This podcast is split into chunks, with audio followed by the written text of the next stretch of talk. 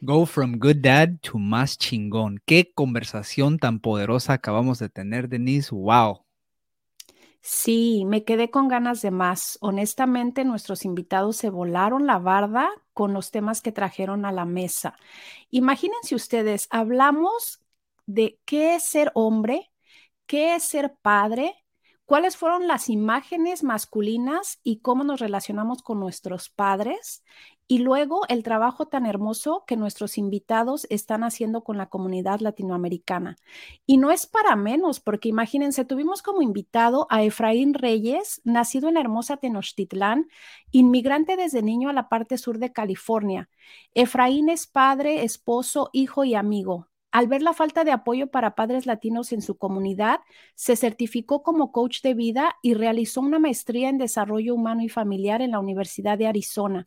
Efraín ha trabajado por ocho años en comportamiento saludable con niños, papás y familias.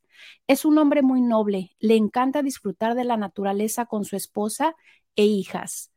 Y nuestro otro compadre invitado fue José Salce, nacido en Jalisco, México también emigró al sur de California y es por ello que entiende la importancia de la familia ya que desde una temprana edad vio todos los desafíos a los que sus padres se enfrentaron al ser inmigrantes. Esto lo llevó a tomar la determinación de mejorar su vida. Él hizo su misión completar su educación, se graduó de California State Fullerton con un título en Ciencias de los Servicios Humanos. A José le apasiona inspirar a que sean mejores padres y esposos para sus familias y realizar trabajo en grupo creando espacios seguros, sin juicio, donde pueden ser vulnerables y honestos. Disfruta mucho jugar ajedrez y pasar tiempo en la naturaleza con su hija y su prometida. Ambos son fundadores de la organización Latino Dad Connection, que está dedicada a crear conexiones valiosas y significativas con la familia, trabajando particularmente con los hombres de piel morena, visualizando como misión de este proyecto inspirar y apoyar a hombres que están dispuestos a trabajar internamente para romper cadenas generacionales limitantes y motivar a otros hombres a que también lo hagan, para así normalizar el trabajo en salud mental y emocional y promover espacios para sanar en nuestras familias. Y como ellos dicen, go from good dad to más chingón. Un regalo de conversación, disfrútenla. Bienvenidos a un episodio más de La neta no nos creas. Y déjenme compartirles que me encuentro súper emocionada porque hoy tenemos en el panel a dos seres humanos maravillosos que están realizando una tremenda labor en nuestra comunidad latinoamericana, pero específicamente con los hombres. Entonces, me encantaría, me encantaría poner ya en la mesa la pregunta de qué es ser hombre. ¿Qué es ser hombre para ustedes? Muchas gracias, Denise. Bueno, yo soy Efraín Reyes de Latino Dad Connection. Estoy muy emocionado de estar aquí en este espacio y poder compartir uh, mi historia y nuestra misión uh, con, con, nuestra comunidad. Wow, esta palabra, ¿qué es ser hombre? ¿Verdad? Puede ser um, contestada de muchas maneras. Para mí, ser hombre es ah, estar en un cuerpo de hombre masculino, ¿verdad? Y tener esa responsabilidad de, crear ah, conciencia en mis partes masculinas y también en las heridas que, he tenido en, mi vida uh, por hombres y, este, seguir sanando, seguir este, ah, con mi ah, experiencia y ahora ah, con mi mayor rol que es ser papá. Y esta es otra, otra pregunta, ¿verdad? Que es muy, muy, este, muy importante. Bueno, es lo que puedo yo decir. Beautiful. Okay, Me encanta. José, take it away, José. Ok, buenos días. Así me llamo José Salce. Ah, eh, esta pregunta, ah, creo que, claro, hay diferentes maneras de, ah, de responderla. para mí, lo que es ser un hombre, para mí es tomar la responsabilidad de, de, lo que viene para cuando somos hombres, cuando somos papás, que es proteger y guiar a, nuestros niños, a nuestra familia y ser una, una piedra en, en, nuestra casa para poder asegurar que nuestros hijos tengan una buena vida, que, que ellos tengan una mejor experiencia tal vez de la que nosotros, de la que yo tuve cuando era, era niño. Ah, entonces también es parte de, ser un hombre, como digo, es tomar esa responsabilidad de lo que, de lo, de lo que viene, de lo fácil y también de lo difícil que viene cuando, es, cuando somos padres. Mm. Excelente. Me encanta su respuesta y la razón por la que me gustó empezar con esta pregunta es porque siento que colectivamente estamos muy confundidos en cuanto a los roles de hombre, mujer y aunado a ello, pues lo que es la energía femenina y masculina, porque sí de manera personal he vivido la experiencia de tener la energía masculina muy marcada, dado que he sido mamá soltera por un largo periodo de tiempo. Entonces me tocó asumir ese rol de proteger, de proveer, de cuidar y en cierta parte pelearme con mi feminidad y con la masculinidad de decir, los hombres, pues para qué los necesitamos, ¿no? A un punto de decir, yo no quiero saber, no, mejor no quiero ni salir con nadie, todos los hombres son iguales, ¿qué es lo que, lo que me puede traer un hombre? Y poco a poco, al ir trabajando conmigo misma, resulta que empiezo a conectar con hombres que son completamente diferentes, que son hombres vulnerables, que son hombres que se abren, que son hombres que aman, que son hombres que lloran, que son hombres que se entregan y que están dispuestos a trabajar en sí mismos y a empezar a hacer este movimiento de conciencia en cuanto al, rol de la masculinidad, que siento que las mujeres hemos colaborado mucho para desvalidar la, la parte fundamental de lo que es un hombre en nuestra sociedad, en nuestra familia, en nuestra familia. Entonces, gracias por compartir esta parte. Ah, sé que aquí estos tres hombres han experimentado también lo que es la paternidad y justamente esto los lleva a crear Latino Dad Connections. Entonces, si gustan, Alejandro, no sé si quieres continuar con alguna pregunta. Em, pues fíjate que ahorita cuando preguntaste qué es ser un hombre, y yo empecé a sentir los nervios, ay, ahorita me va a tocar a mí contestar qué voy a decir.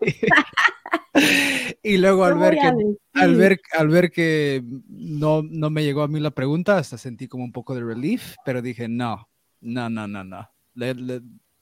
Deja contesto antes de, de mover adelante. Um, pero me encantó tu respuesta, José Efraín. Mucha resonancia con, eso para mí. A mí lo que me llega a mente con ser un hombre es cuando la, cena está lista, el niño está emocionado, agarra el plato y vamos a comer. El hombre, yo lo veo de que todos, la cena está lista, la familia ya agarró su comida, todos están bien ok, ahora yo puedo comer em, para que todos, ya, ya vi que todos comieron, ok, ahora yo puedo comer. Para mí ese es un ejemplo de el hombre que yo he querido ser. Em, aún todavía recuerdo cómo mi mamá siempre se sacrificiaba para que todos coman menos ella oh, no se preocupen, ya no hay carne, yo agarro arroz y frijoles aquí y siempre ella daba comida para todos y ella era la, última siempre. Entonces siento que eso me, ha impactado muchísimo y digo, no, what the fuck?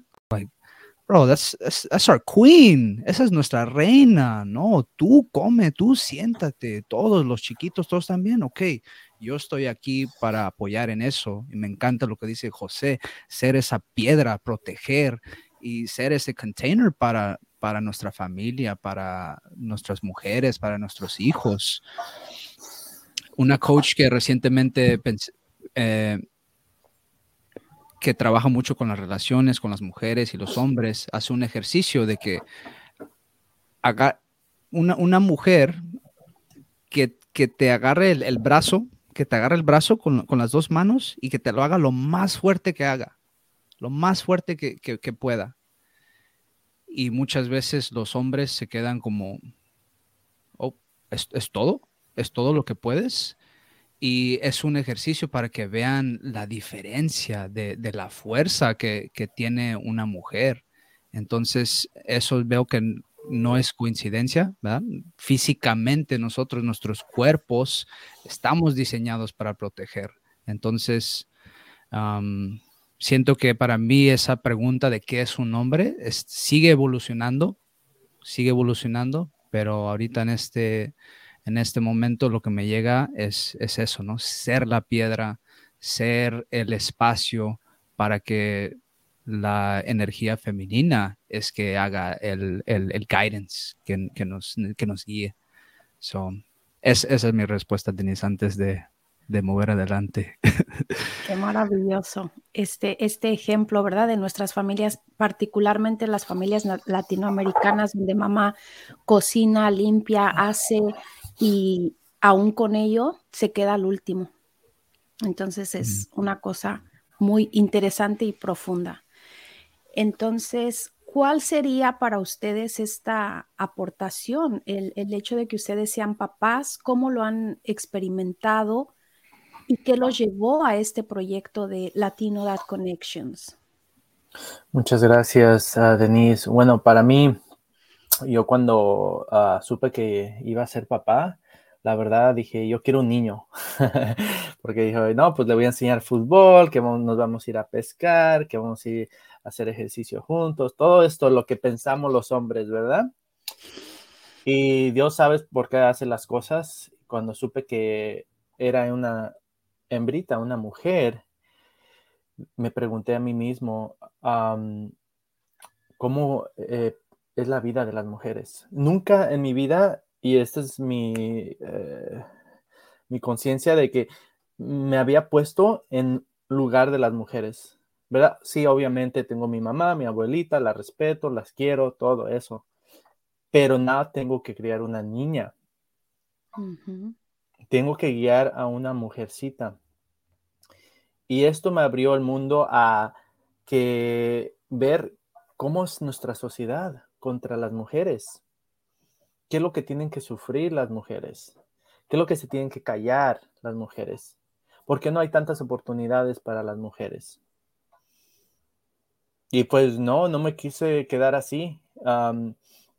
y mi especialidad es trabajar con la comunidad, trabajar con los papás.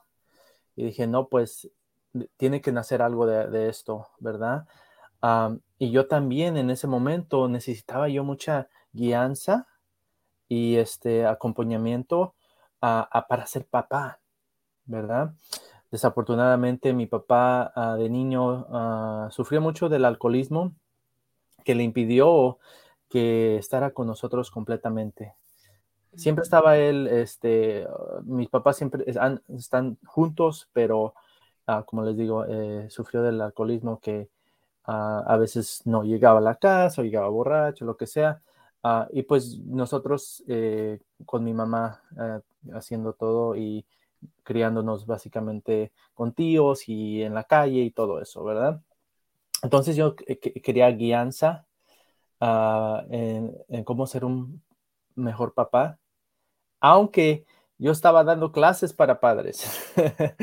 Entonces, ¿cómo, ¿cómo, ves eso? Que yo estaba dando clases para padres, pero yo necesitaba la, la guianza y la, conexión de los consejos de otros papás, ¿verdad?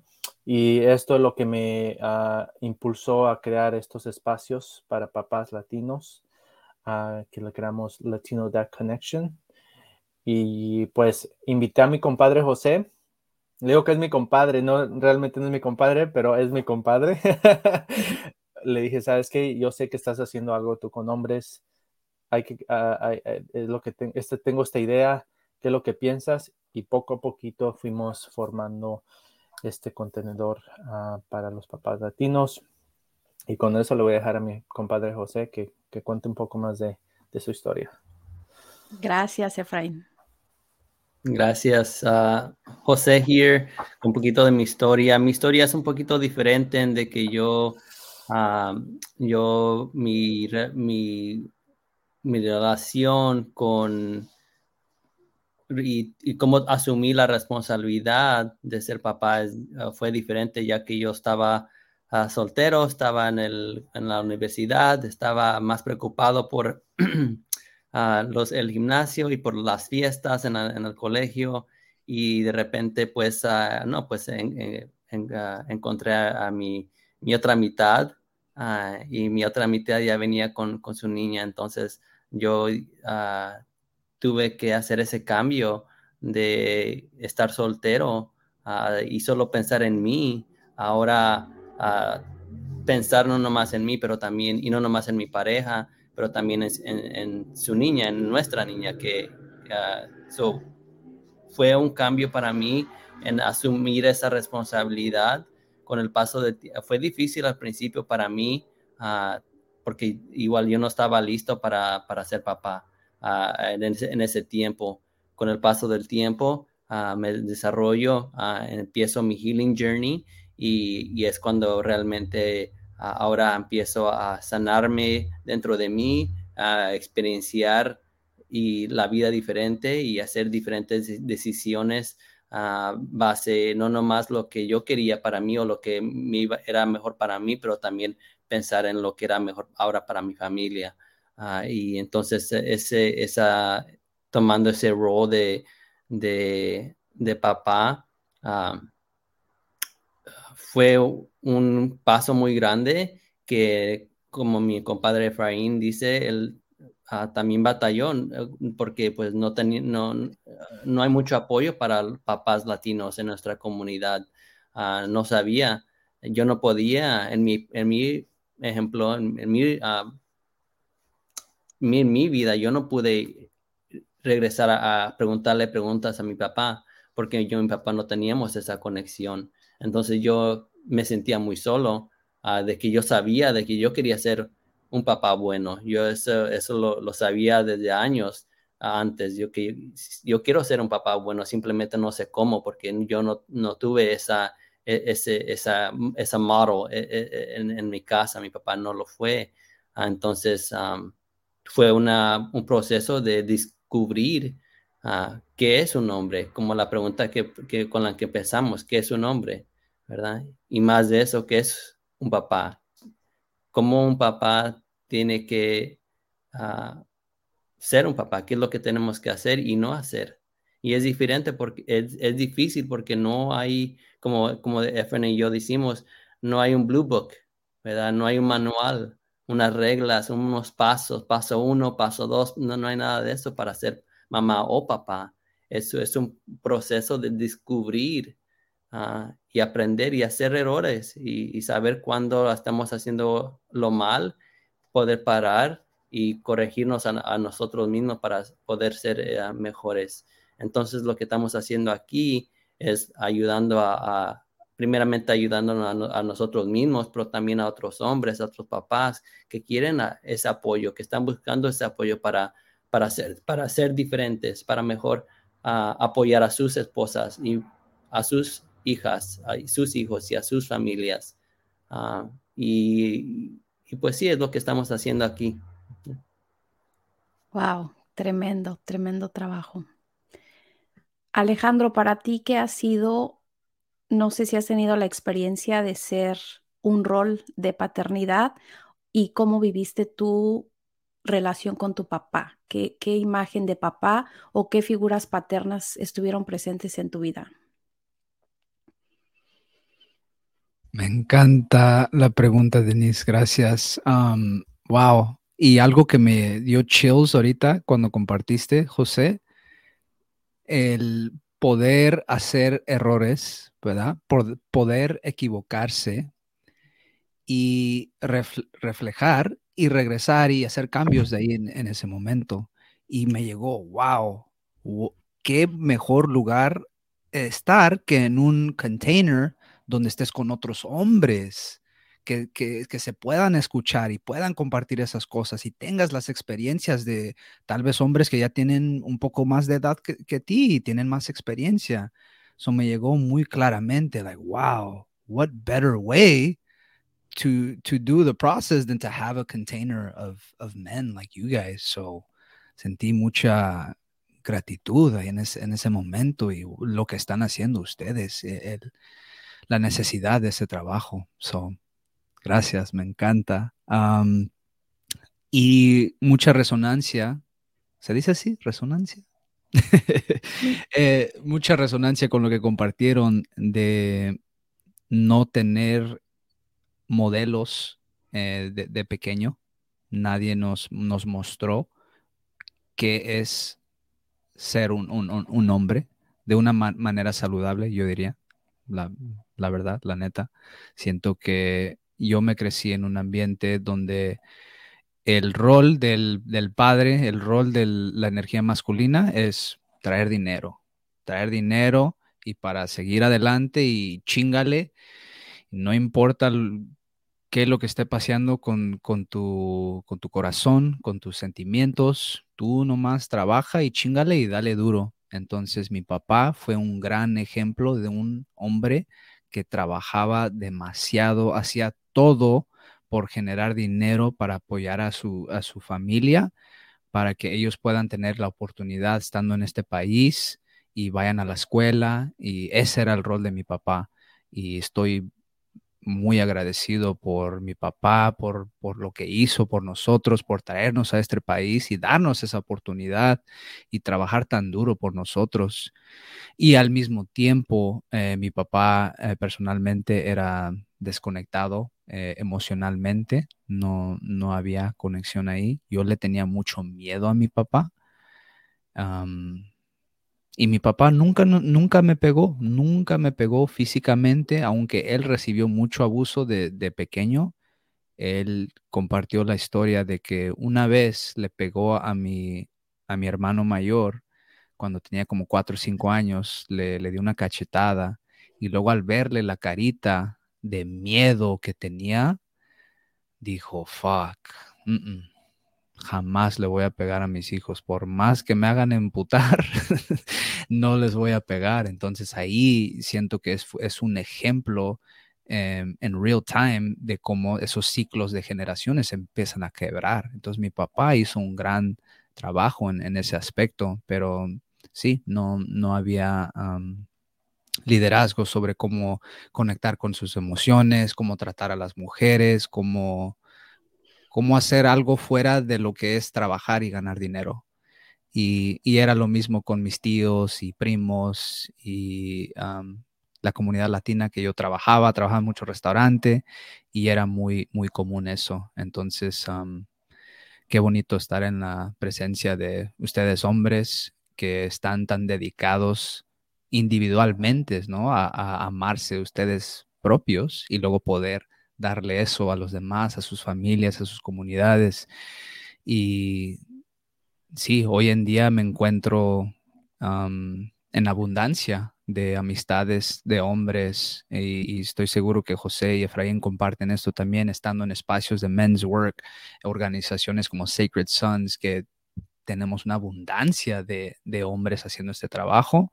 Entonces, ahora qué lindo que podemos nosotros eh, estar en esas comunidades donde yo diría que somos la minoridad y, poder regresar a nuestra comunidad y compartir eso con, con el resto del, del, mundo. Y sí, Denise, ¿tenías algo?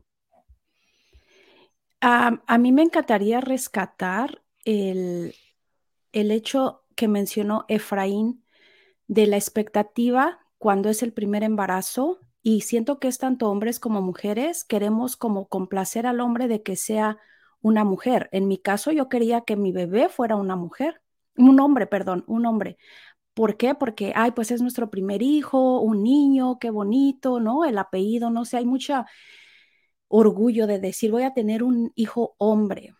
Y me encantaría aprovechar este espacio para remarcar en el caso de cuando se hace una revelación de género.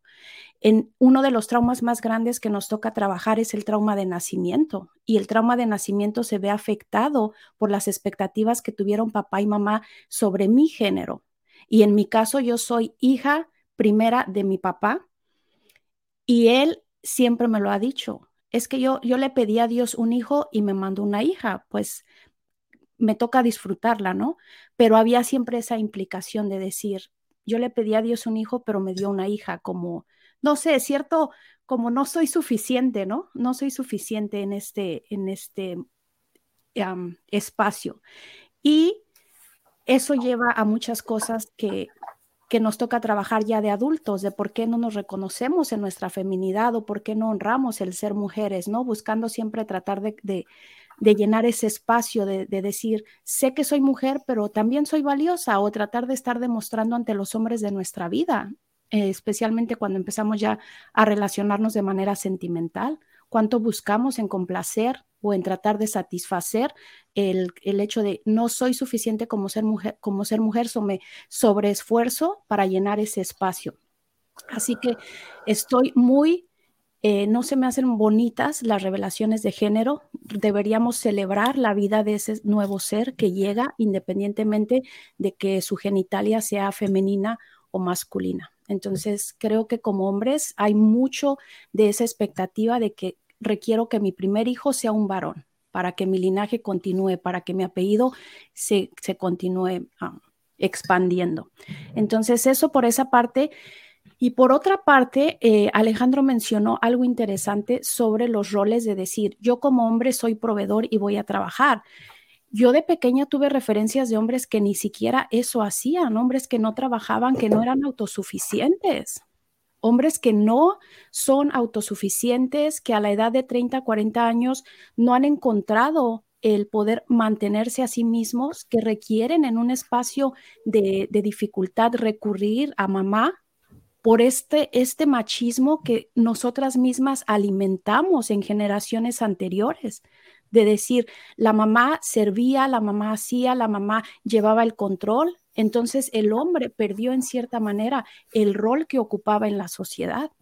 Y cuando yo me embarazo, yo también sentí que, que yo no necesitaba de, de que un hombre estuviera conmigo para llevar a cabo todo el proceso de maternidad, de embarazo, de gestación y de parto pero ya tenía esa información de las referencias que yo tuve en mi vida de lo que son los hombres. Y mi papá, en este caso, sí fue un hombre que estuvo como parte eh, en mi vida, pero presente, ausente. Mi papá también alcohólico y proveedor, pero tenía unas maneras muy raras de mostrar su cariño, porque muchos alcohólicos tienden a ser agresivos a nosotros nos gustaba que mi papá tomara porque se volvía muy amoroso y nos mostraba ese cariño. Entonces, inconscientemente era una necesidad de decir, va a llegar el fin de semana, mi papá a tomar y mi papá canta y nos abraza y nos lleva a pasear.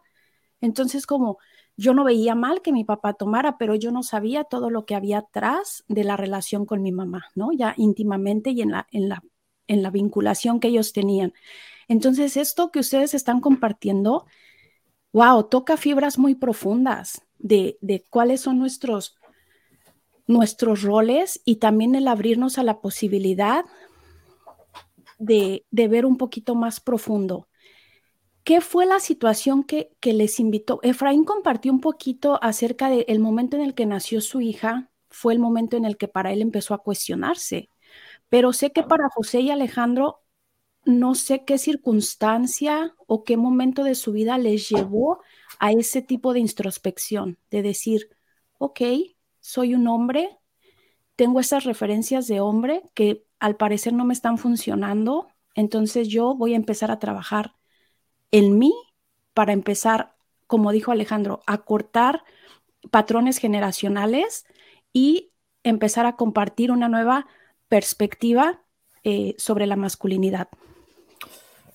Muchas gracias, Denise. Wow, lo que acabas de decir, increíble. Y quisiera yo compartir una historia y un poco de lo que dijiste ah, antes de, responder tu pregunta.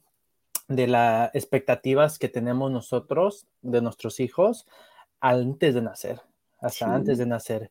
Entonces yo, para mí, mi primera niña, uh, mi primer hijo, hija, perdón, este, hicimos un gender review, es cuando apenas estaban empezando, que el gender review, que hicimos una, un globo, lo explotamos, como te digo, yo quería niño y fue niña. Entonces me hizo preguntarme muchas cosas de mí, ¿verdad? Reflexionar. Entonces, uh, después eh, sabemos que nuestra segunda hija, uh, al momento no sabíamos si iba a ser niño o niña. Eh, y sabes, le dije a mi esposa, ¿sabes qué? No quiero saber, no quiero saber el género, no quiero saber el sexo de nuestro segundo bebé. Y vamos a, a, llegar al último, eh, a, cuando nace, así como hacían antes, ¿verdad? Que no sabían, no, no había ultrasonidos.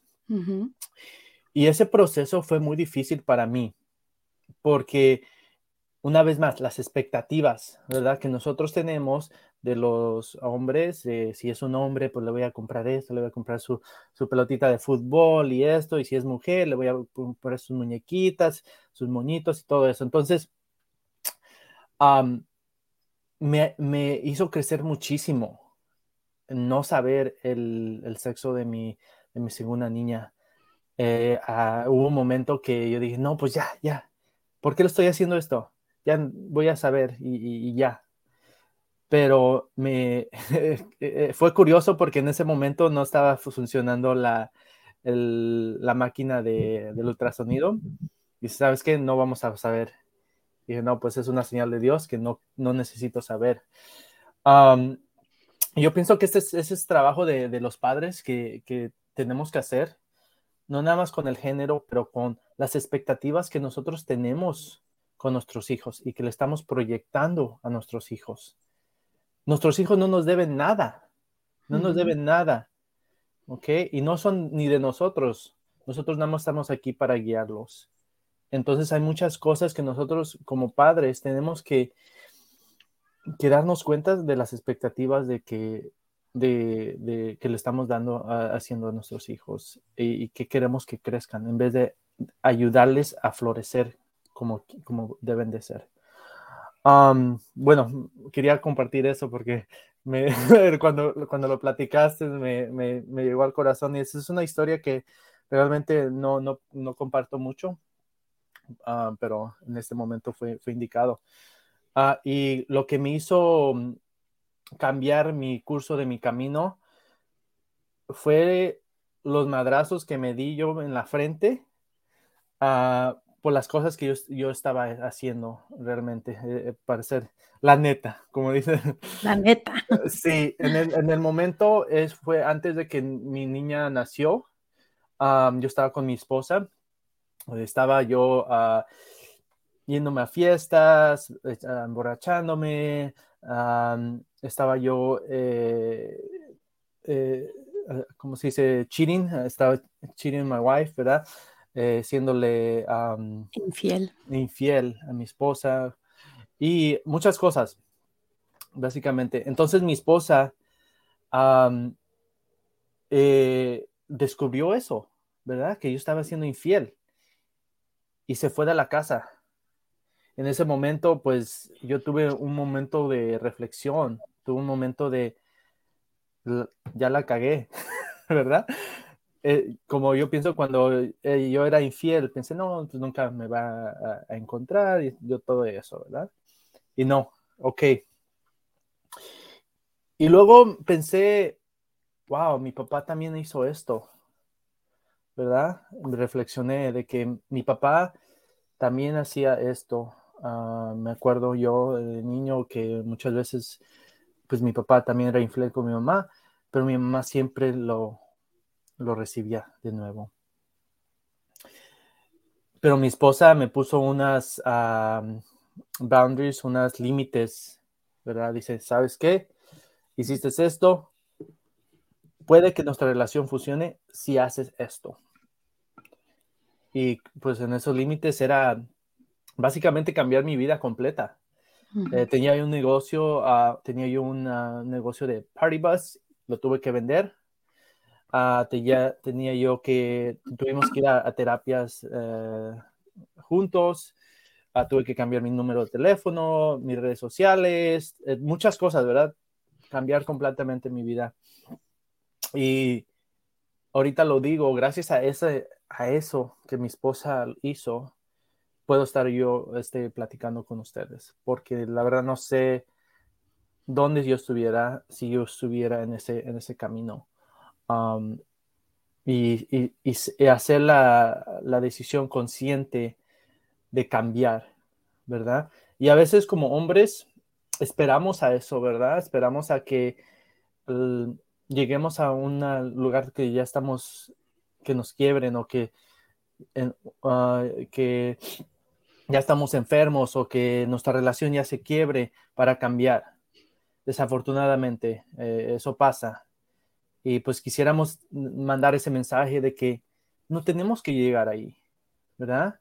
Todos podemos trabajar en algo, nuestras relaciones, eh, nuestra salud, en, en, lo que sea. ¿Por qué tenemos que llegar a un lugar donde ya estamos hasta el suelo para poder cambiar? bueno, eso es lo que quisiera compartir. Wow. José. Ok, ok. Ah, voy a, regresar poquito um, y también a lo que estaban hablando de los gender reviews y, um, so, gracias a Denise por compartir un poquito más de tu historia. Lo que se me viene en mente para mí, ya que yo, yo soy, um, you know, stepdad, eh, mi experiencia ha sido diferente, pero yo me imagino que si yo fuera a, si yo y mi pareja tenemos un bebé, mm, yo creo que para mí, ah, lo que yo, estoy sintiendo ahorita es que no importa si es hombre o mujer el bebé, lo que importa es si yo voy, cómo yo voy a, how am I going to show up? Porque qué importa si es hombre o mujer, si al final del día vamos a, estar ausentes. ¿Qué importa si es hombre o mujer, si al final del día le vamos a decir, no llores, no, no te expreses, ¿verdad? O, va a tener un talent show y no vamos a estar ahí, o un soccer game y no vamos a ir a verlos, ¿verdad? Apoyarlos. Yo creo que más importante es de, del enfoque es, como digo, no, no tanto si es hombre o mujer, sino es cómo nosotros vamos a, show up, qué vamos a hacer para estar ahí en su vida de ellos. Y en corto, para mí, mi, el momento para mí donde hubo ese cambio fue ah, para ser un, mejor papá, fue, ah, yo cuando era niño ya lo sabía eh, yo, yo, sabía que, era, que yo tenía ese, esas ganas de ser un mejor papá, ah, simplemente porque yo sabía que yo iba a ser mejor papá que mi papá fue conmigo. Y entendiendo de que uh, no, le tengo rencor a mi papá, I love him, eh, we're in a much better place now, estamos mejor ahora. Y, y también reconociendo que mi papá también sufrió a las manos de su papá de él. And so, parte de ese trabajo es reconocer que estamos uh, hacemos el cambio y el trabajo para nuestros uh, abuelos que no tuvieron esa oportunidad de, hacer este trabajo y este cambio en nuestras vidas, ¿verdad? Entonces, um, justo ayer estaba yo pensando, estaba pensando qué bonitos, qué bonito voy a sentir el día que yo ya esté viejito, que yo pueda ver a mi hija con, con sus bebés de ella y ella siendo la mejor mamá que, que, ella pueda ser. Y yo sabiendo de que, uh, you know, I, I can sit back and enjoy knowing that, that I help break the generational cycles, que yo hice ese cambio, ¿verdad? Que yo, que los golpes pararon conmigo, que el amor empezó conmigo y ahora yo lo puedo, se lo estoy enseñando a mi hija, mi, hija va a crecer y va, va a hacer este uh, rol de, de, paternidad, de, mamá, lo va a hacer aún más mejor que yo. Y es, y es lo que yo, uh, parte de la motivación es saber que, el, trabajo que yo estoy haciendo aquí no, no, es, no es ah, en vano y no es no nomás para mí, sino para, para los demás también. Maravilloso. Qué, cuánto amor hay en esas palabras. Alejandro, ¿cuál fue para ti ese espacio donde dijiste, ups, requiero hacer algo diferente? ¿Cuál fue el ups para ti? Oh, fuck. Primero que nada, wow, gracias por sus historias. Um, ustedes siendo los primeros guests invitados en nuestro podcast. Eh, tuve un momento de bliss, de wow, I get to do this. this is our first one, Denise. Um, so just so fucking honored, so grateful. Um, qué poderosas son esas historias y me sentí muy emocional. Fue un roller coaster eso para mí. Y mucho me llegó a la mente. Um, damn algo que me impactó mucho que dijiste eh, regresando, y ahorita te contesto tu pregunta, Denise, lo que me impactó Efraín de que nunca me había puesto en el rol de una mujer hasta que supo que iba a tener su primera hija. Y conectando en cómo yo em, veía, hablaba de, cómo eran mis relaciones con las mujeres, cómo yo no tenía conexión con mujeres, no tenía respeto con mujeres y cómo yo las trataba en, esa etapa de mi vida. Y me dio mucha tristeza al recordar de, cómo yo como yo era en, un punto de mi vida. recuerdo una, una, una señora que se llama Till Swan, no sé si la conocen, Till Swan en YouTube, videos increíbles que pone. Y me acuerdo que por ella me enteré que dijo sobre la seguridad. Estaban en un, en un curso, habían 100 personas y ella está dando una, una plática. Y les pregunta a los hombres, era como mitad y mitad, 50 hombres, 50 mujeres. Y le pregunta a los hombres, ¿cuántos de ustedes hombres en el último año se han sentido eh, en peligro? Y dos, tres hombres levantan la mano. Ok. ¿Cuántos de ustedes hombres en el último mes han sentido peligro? Una persona que levanta la mano. Ah, ok. Y luego Tío Juan pregunta a las mujeres, Mujeres, para ustedes, ¿cuántas de ustedes han sentido peligro? El último mes, 100% de las mujeres levantan sus manos. ¿Cuántas de ustedes la última semana han sentido peligro? 99% todavía con las manos levantadas. Digo, wow cómo a mí me sacó de onda eso. Y eso fue hace poco, hace dos, tres años que yo me enteré de eso y nunca había conectado con esa parte de, ser una mujer y qué diferente es ser una mujer en este mundo y el privilegio que yo tengo ser un hombre en este mundo.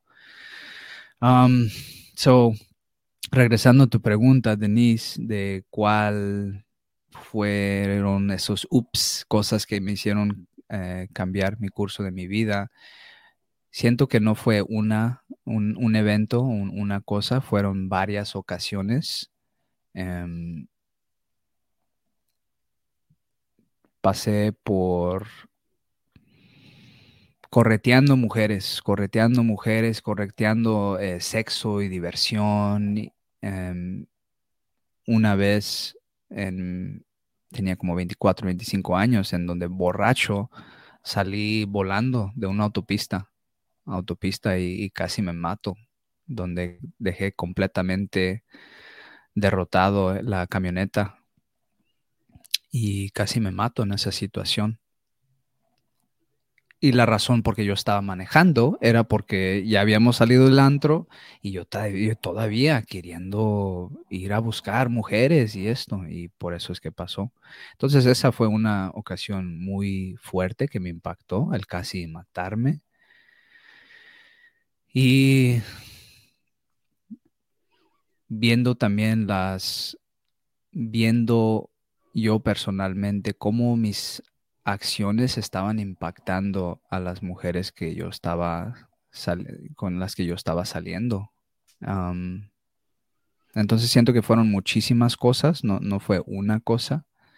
Y la última que me llega a mente es, yo estaba saliendo con una muchacha, me encantaba esta muchacha, ella era muy linda, muy tierna y estábamos saliendo por casi diario nos veíamos. Y ella compartió, oye, ¿qué estamos haciendo aquí? ¿Vamos a ser novios o, qué está pasando? Solo quiero ser clara en esta relación que estamos haciendo. Yo le dije, en este momento no quiero ninguna relación porque estoy enfocándome en mi trabajo. ok, entonces seguimos compartiendo y que se me presenta una oportunidad, bueno, yo lo vi como oportunidad, otra muchacha que llega en mi vida y para mí esta muchacha era algo que yo siempre había pedido. Para mí el tener una mujer eh, físicamente, yo estaba enfocado en lo físico, de una mujer modelo, con cara, era de, cara linda, cuerpo. Para mí era, wow, esto es lo que yo siempre he querido y al mismo tiempo sabiendo que, pero y, es, y, la, y la amiga, la novia que, tienes, no, pues yendo contra mi intuición, yo seguí y, fui por esta muchacha y me dormí con ella. Y me acuerdo estando en este proceso con, con ella durante, ni lo divertí, no lo divertí para nada. O sea, estaba bella y hermosa, pero todo el tiempo yo estaba pensando de que, fuck, ¿qué estoy haciendo? Esto no se siente bien.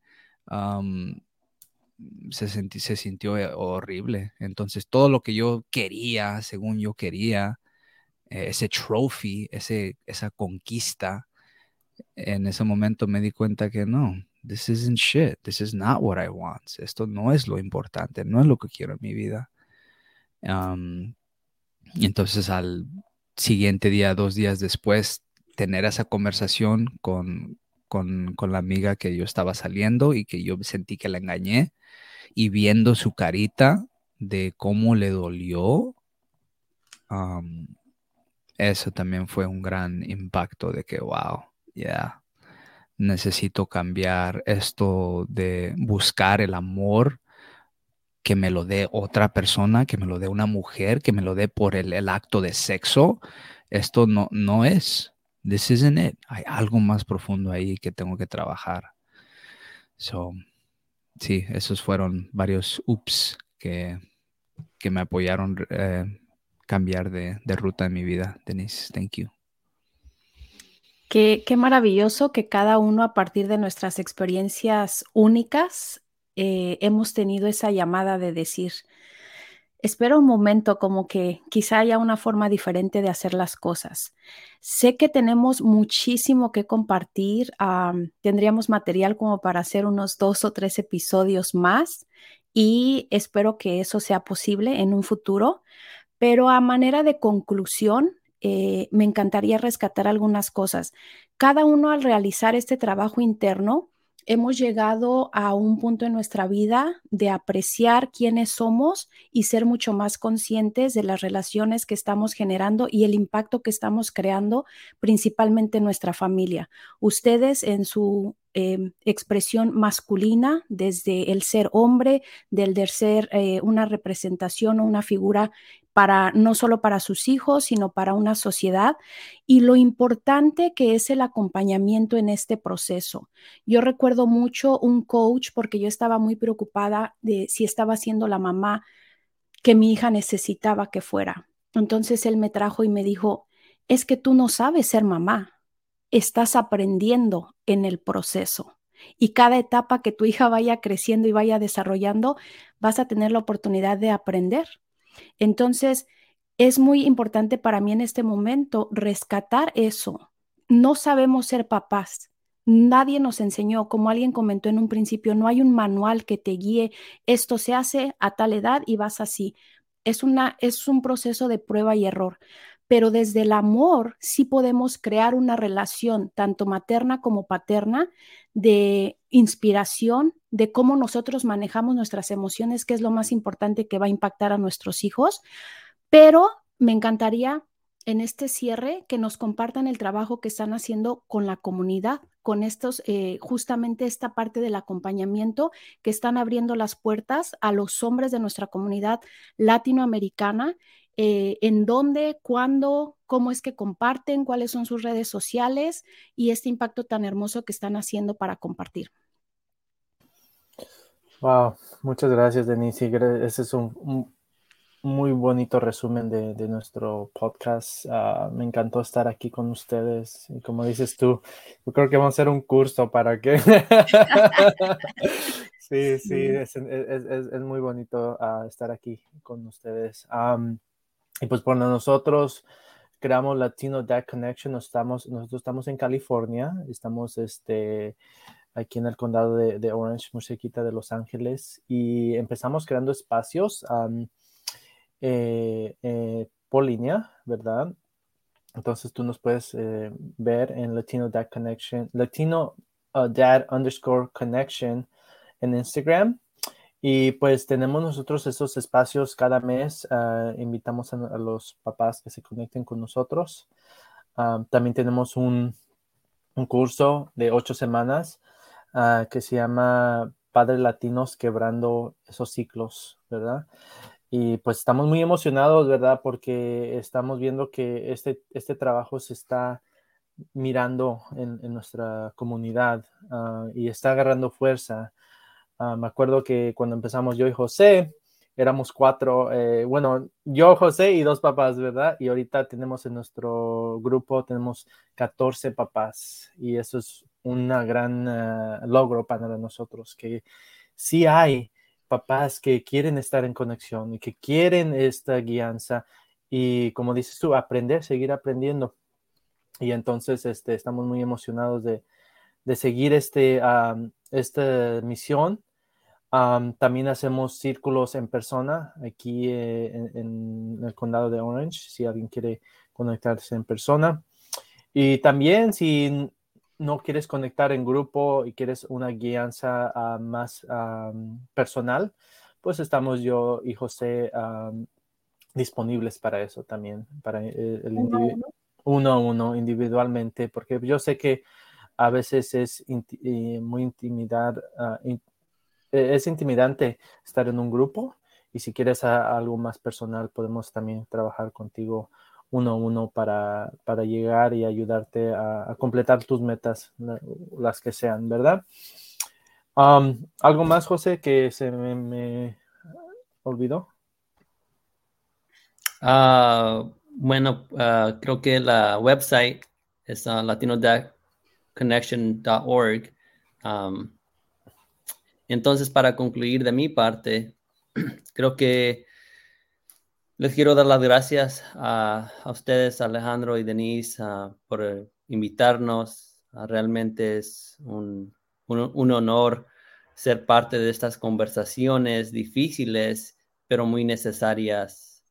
Ah, creo que para explicar un poquito más de lo que es Latino Dad Connection y lo que es Men's Work, porque es un concepto todavía un poco nuevo que es men's work, ¿verdad? Y, especialmente para nosotros hombres que normalmente la única manera de que nos conectamos con otros hombres es cuando vamos a tomar y ver el partido de fútbol ah, o en las fiestas, ¿verdad? Entonces esto de men's work ah, es conectado a nuestras historias que estamos hablando hace unos minutos, donde estamos tomando turnos, eh, explorando y hablando de, nuestro cambio, del momento donde cambió nuestra vida, ¿verdad?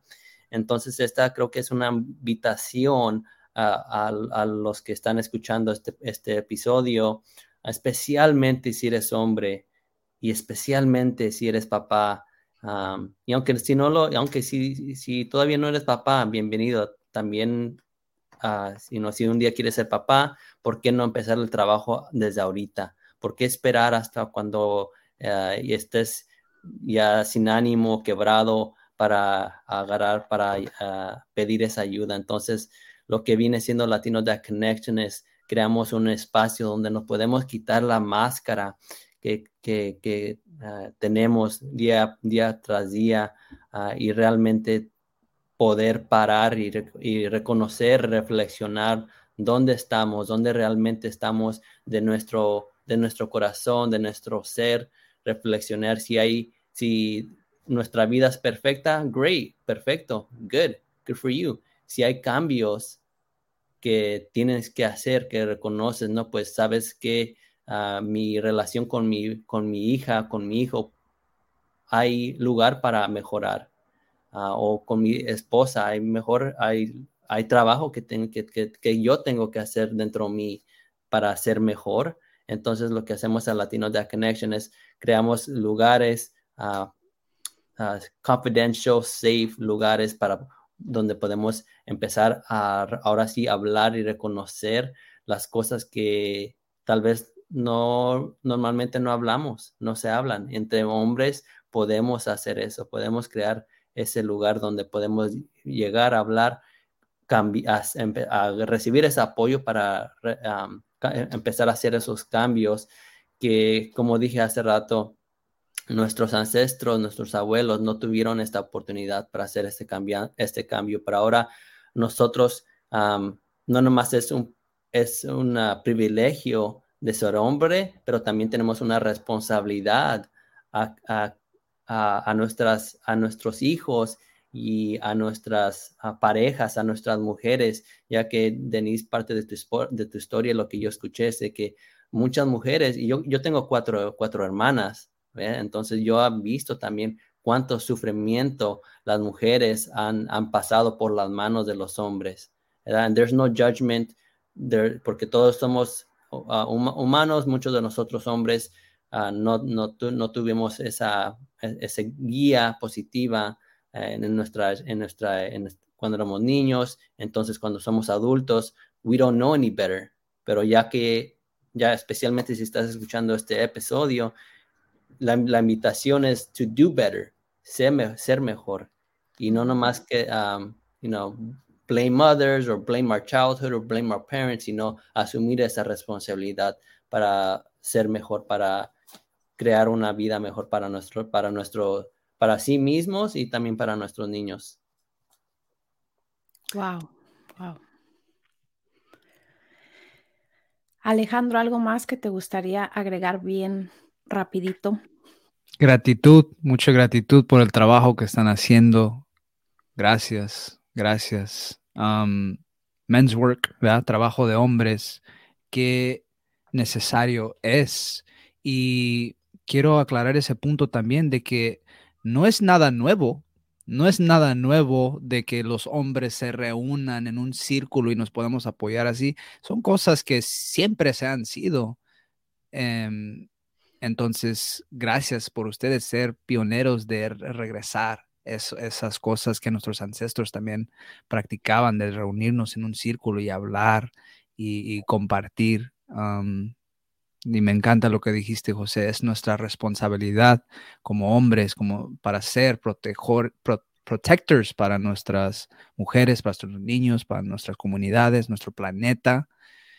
Y sí, invito a todos los que están escuchando, si eres hombre, si eres papá, eh, visítalos, Latino Dad Connection, búscalos en Instagram, mándales mensajes directos. Ellos son personas muy amables, muy lindas que están aquí para apoyar. Y como dijo José, eh, creando un espacio seguro, confidencial y sin juicio, sin juicio, porque lo escucharon eh, vulnerablemente ese rato, Efraín, como él pasó por su etapa también de infidelidad. O sea, todos pasamos por lo mismo, por, las mismas cosas. Entonces, sin juicio, aquí tienen un espacio para ser apoyados. So, visítenlos. Muchas gracias por la conversación, José, Efraín, Denise. mucho amor y, y I look forward el día que nos podemos ver todos en persona y darnos un abrazo todos. Así sí, sea. definitivamente. Muchísimas gracias por ser estos seres humanos tan bellos y por esta labor de trabajar en sí mismos y crear estos espacios para compartir con nuestra comunidad. Eh, solamente una pregunta, ¿Compadre Connection Circle es el, es el espacio que comentas donde pueden venir a compartir? Sí, este Compadres Connection Circle es eh, lo hacemos cada mes eh, en, presencial aquí en ah, el sur de California. Y también hacemos uno que le llamamos Compadres Connection Call, que ese es en línea. Entonces, este, hay esos diferentes niveles de, apoyo y como dice Alejandro, mándame un mensaje, pues nada más si quieres decir hola o lo que sea, aquí estamos, ¿verdad? Ah, pero muchas gracias por este espacio. Y últimamente nada más quiero compartir que nosotros también empezamos un podcast que se, es para ah, contar las historias de, de, los papás y este, crear esta conciencia, ¿verdad? Entonces, ah, también tenemos Latino Dad Connection Podcast, que espero un día podemos este, poner, agendar un, un, episodio con ustedes también. Sí. ¿Y ese está Spotify? Spotify y Apple Podcasts. Apple Podcasts. There Muchísimas gracias, un abrazo, muchísimas bendiciones. Gracias. Bye, everyone.